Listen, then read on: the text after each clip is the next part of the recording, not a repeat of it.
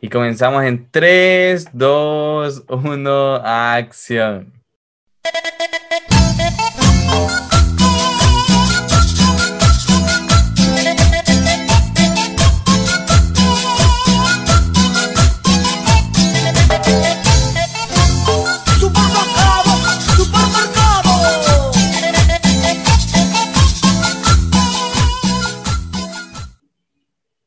Bienvenidos, expertos inexpertos, a expertos inexpertos. Soy Ramón Flores Kevin Contreras. y nos alegra poder hablarles un lunes más, un día más. La verdad que sí. Estaba pensando ahorita, hace poco tuvimos una reunión con, con unas personas que nos estaban pidiendo ayuda, que van a, a pronto a abrir su podcast. Ahí vamos a darles publicidad cuando lo hagan. Pero nos preguntaban, Ramón, ay, ¿ustedes cómo arman la serie? ¿Cómo planean los, los episodios? Si supieran que lo decidimos en los cinco minutos antes de empezar a grabar, así literal. Ahorita estamos preguntándonos, ¿esto o esto, Ramón? ¿De qué hablamos? Pero es por lo mismo, porque queremos que sea una plática eh, real y que pueda ser parte vos. Ahí que estás escuchándonos o viéndonos, que te sientas en la plática. Te pregunto, ¿cómo estás? Respóndeme ahí. ¿Cómo ¿Yo o tu esas personas? No, la gente nos está viendo. ¿Cómo, cómo están hoy? Pongan ahí. Me, me llegó que en el episodio anterior ¿Cómo preguntamos están? cuántos años tenían y vimos varias edades y todo, ¿verdad? Entonces hoy cuéntenos en los comentarios cómo están hoy. ¿Cómo estás? ¿Cómo están? ¿Cómo están? ¿Cómo estás vos, Ramón? ¿Y vos cómo estás? Yo Yo- enojado yo. con vos. Eh, bien, bien. De verdad. Miren, Kevin, te voy a contar, habíamos quedado en grabar. A las nueve, ¿verdad? Sí, correcto.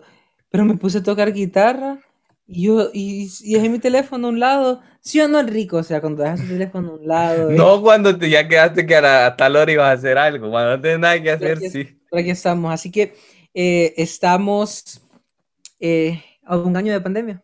Un año de pandemia, literal. El... ¿Qué estabas haciendo vos cuando empezó todo esto del COVID aquí? Yo me acuerdo que fue un jueves cuando se anunciaron los Ajá. primeros casos. Yo me acuerdo que estaba haciendo, me acuerdo bien claro de muchas cosas, pero quiero saber vos. Yo estaba en el apartamento de- en Tegucigalpa con mi prima y con mi hermano. Ajá. viendo las noticias en Asia de cómo caía la gente con la nueva enfermedad. Que, que solo era una gripe y todo. ¿Me estás Supuesto. escuchando bien? Kevin? Sí, sí, te escucho. No, sí te escucho. Te escucho bien y todo. Eh, bueno, entonces recuerdo que estaba viendo eso, cómo la gente caía en el metro y, y, y nosotros como que, nada, eso no llega a Honduras, Honduras está Sí. muy lejos de ahí.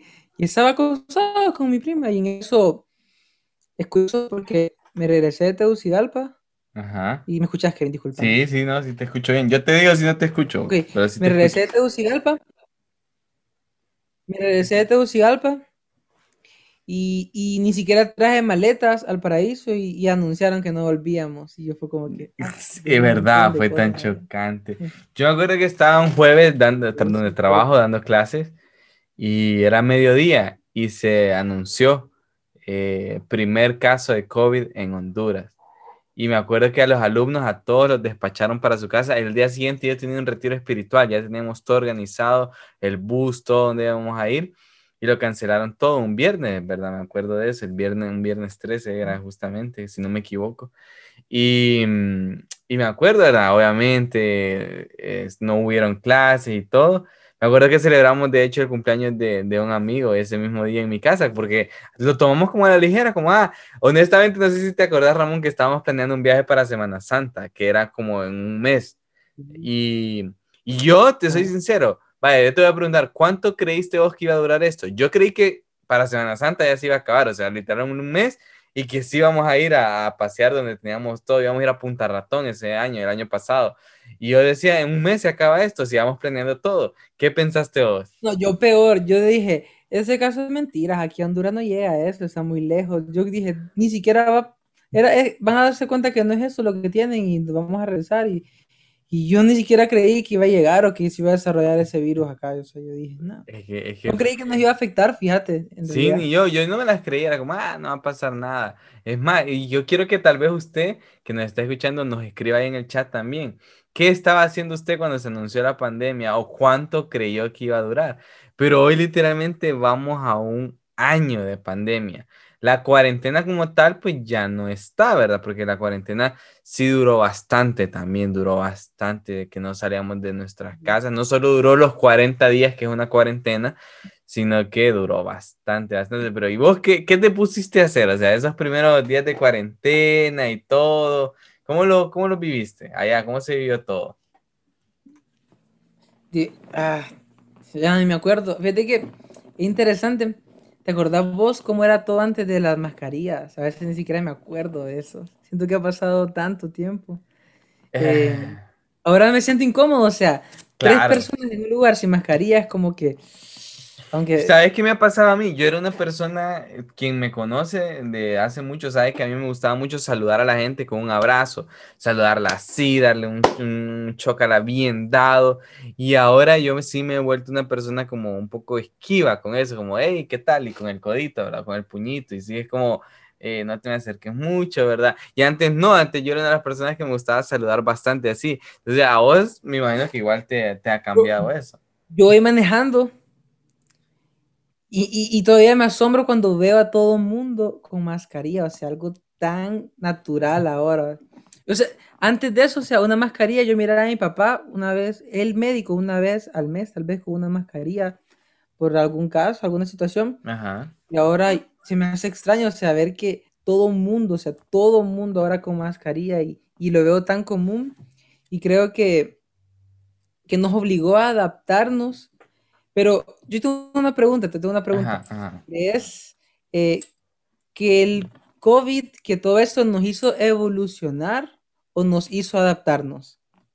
Siento que son dos cosas diferentes. No, adaptarnos, porque evolucionar, o sea, yo creo que no nos ha hecho como ser y llegar a otros niveles, ¿verdad? Como de, de desarrollo y cosas así. Todo Mm. lo contrario, creo que más bien ha venido a, a dañar muchas cosas que ya iban en el desarrollo. Creo que nos ha ayudado a adaptarnos, claro, en cuanto a, a la virtualidad y todo esto, ¿verdad? El desarrollo, vaya, en la educación virtual y todo eso, pero creo que para evolucionarnos a algo mejor, no creo, la verdad. No Correcto. creo.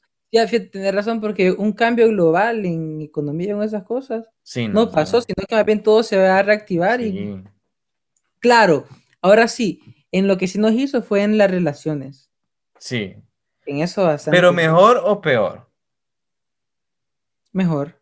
Mejor, para Sí. mí es relativo, depende con, con varios tipos de personas, porque tal vez sí, con algunas personas me acerqué más, pero con otras, pues estamos bastante distanciados, creo yo. Entonces, también tiene que ver, sí, mucho con las personas. Pero, ¿cómo la has vivido con, con- vamos a hablar un poquito de cómo la viviste o cómo la estás viviendo con las clases virtuales? A mí también me tocó graduarme mis últimas ocho clases, si no me equivoco, del bíblico virtualmente. Y honestamente, usted, habían clases, no, aquí voy a confesar que yo apagaba la cámara y me quedaba dormido. La verdad, había unos maestros que no podían encender la cámara y yo decía, no, voy a escuchar aquí acostado. Y me dormía. ¿Para qué le voy a mentir? Me dormía. Sí, yo igual, yo igual, este, eh, me acuerdo las primeras clases súper súper metido a rollo ahí, como que no hay que estar pendiente de todo y hay que, que es como que estar en presencial y, y me van a regañar. Y ya después de un mes de estar así virtual, ya es como que no Sí, no, es principio como- sí, Es cansado, principio sí lo, lo agarra- lo agarré bien intenso, así como Ajá. las exposiciones, no me ponía gorra, eh, quería como que estuvieran literales. Eh, yo en pandemia estuve en una exposición de Ramón ahí en una clase, fui a dar una, una exposición ahí bien cool. Pero, Sí. pero sí es cierto, y lo di, ese día no me acuerdo si me puse pantalones o di en calzoneta, la verdad. No me acuerdo, pero sí andaba saco y corbata. Sí, sí, sí. Pero me acuerdo que, que- que igual a veces eh, le ponía atención, a veces no. Pero ha escuchado que la gente dice que no se aprende nada en lo virtual. Yo digo que sí se aprende. No, yo digo que sí, por lo menos yo, ah, cuando, o sea, cuando yo me he puesto a poner atención, sí, pero la verdad es que, mira, ahorita hay una chepiancina de orden, yo soy maestro, yo honestamente lo que hago es ponerle los exámenes de una manera tan sencilla de estudiar que no tienen necesidad de chepear. Ayer, a ver, si ayer estaba reunido con unos primos, yo dije, wow, cómo ha evolucionado, aquí sí evolucionó la manera de chepear. Antes vos tenías que hacer papelito, escribirte en el codo, en los dedos. Y ahora no sé si sabías que hay una aplicación, no voy a decir el nombre para que no hacerlo pecar, que es de matemáticas, que vos le tomas foto al problema de matemáticas y te tira todo el problema ahí resuelto y ya. Me lo estaban enseñando mis primos y yo, ¿qué? Yo para chepear en matemáticas era, era ver al de al lado, era chepear la fórmula y aún así me salía mal a ustedes. Sí, sí, este.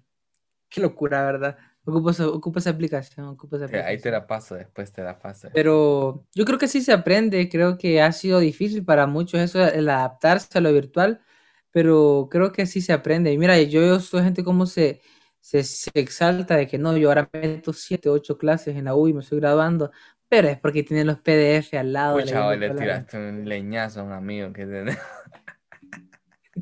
Entonces, eh, la, la pandemia nos dio vuelta a todos, o sea, Sí, en muchos sí, áreas, sí. eso es cierto, pero a un año de esto hay menos gente, claro, hemos perdido personas, eh, no solamente físicas, sino que como decía vos, contacto con personas, Sí. gente que, que yo, vaya, mis compañeros, yo recién eh, he he creado un lazo con ellos y ahora saber dónde están.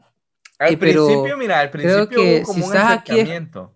Al principio como que la gente, vaya, digamos, yo hice hasta Zooms con mis, compa- con mis compañeros desde el 2012 que nos graduamos.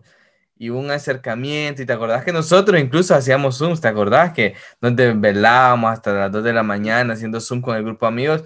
Pero después, o sea, pasó y, como decís vos, nos distanciamos. No hablando del grupo amigos, sino en general, en general de todas las personas.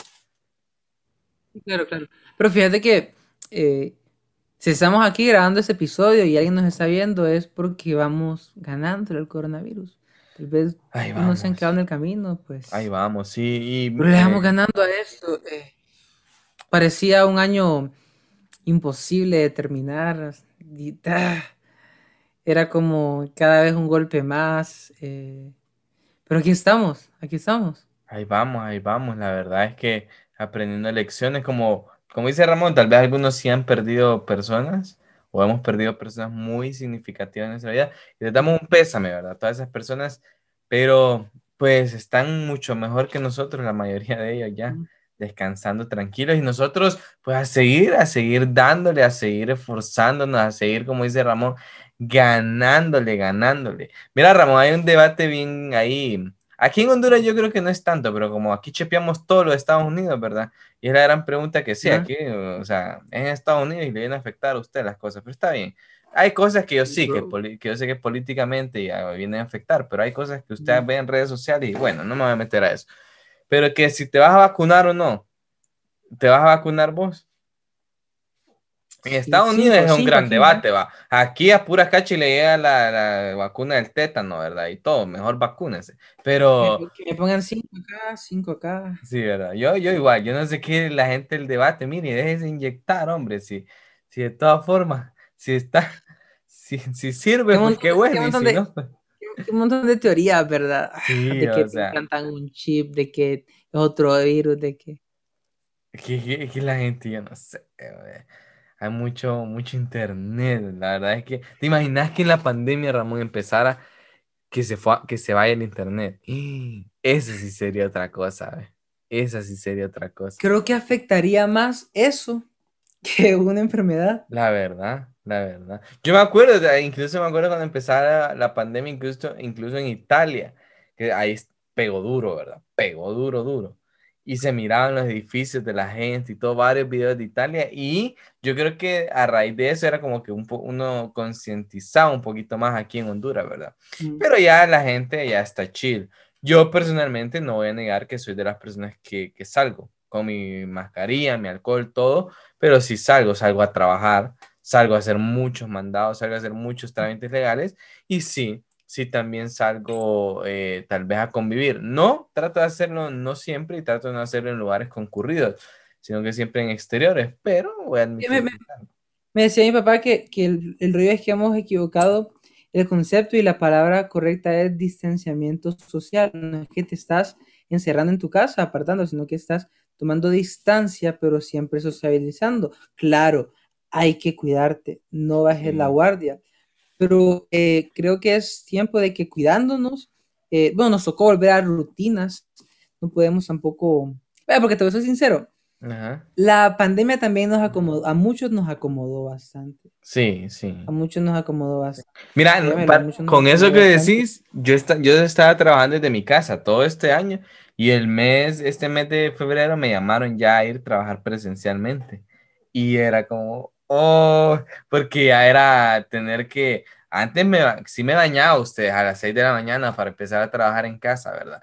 Pero a- ahora ya era tener que alistarme, levantarme una hora antes porque ahora tengo que salir, tener que estar allá en la oficina, bueno, en este caso en el lugar donde trabajo, ¿verdad? Y todo eso.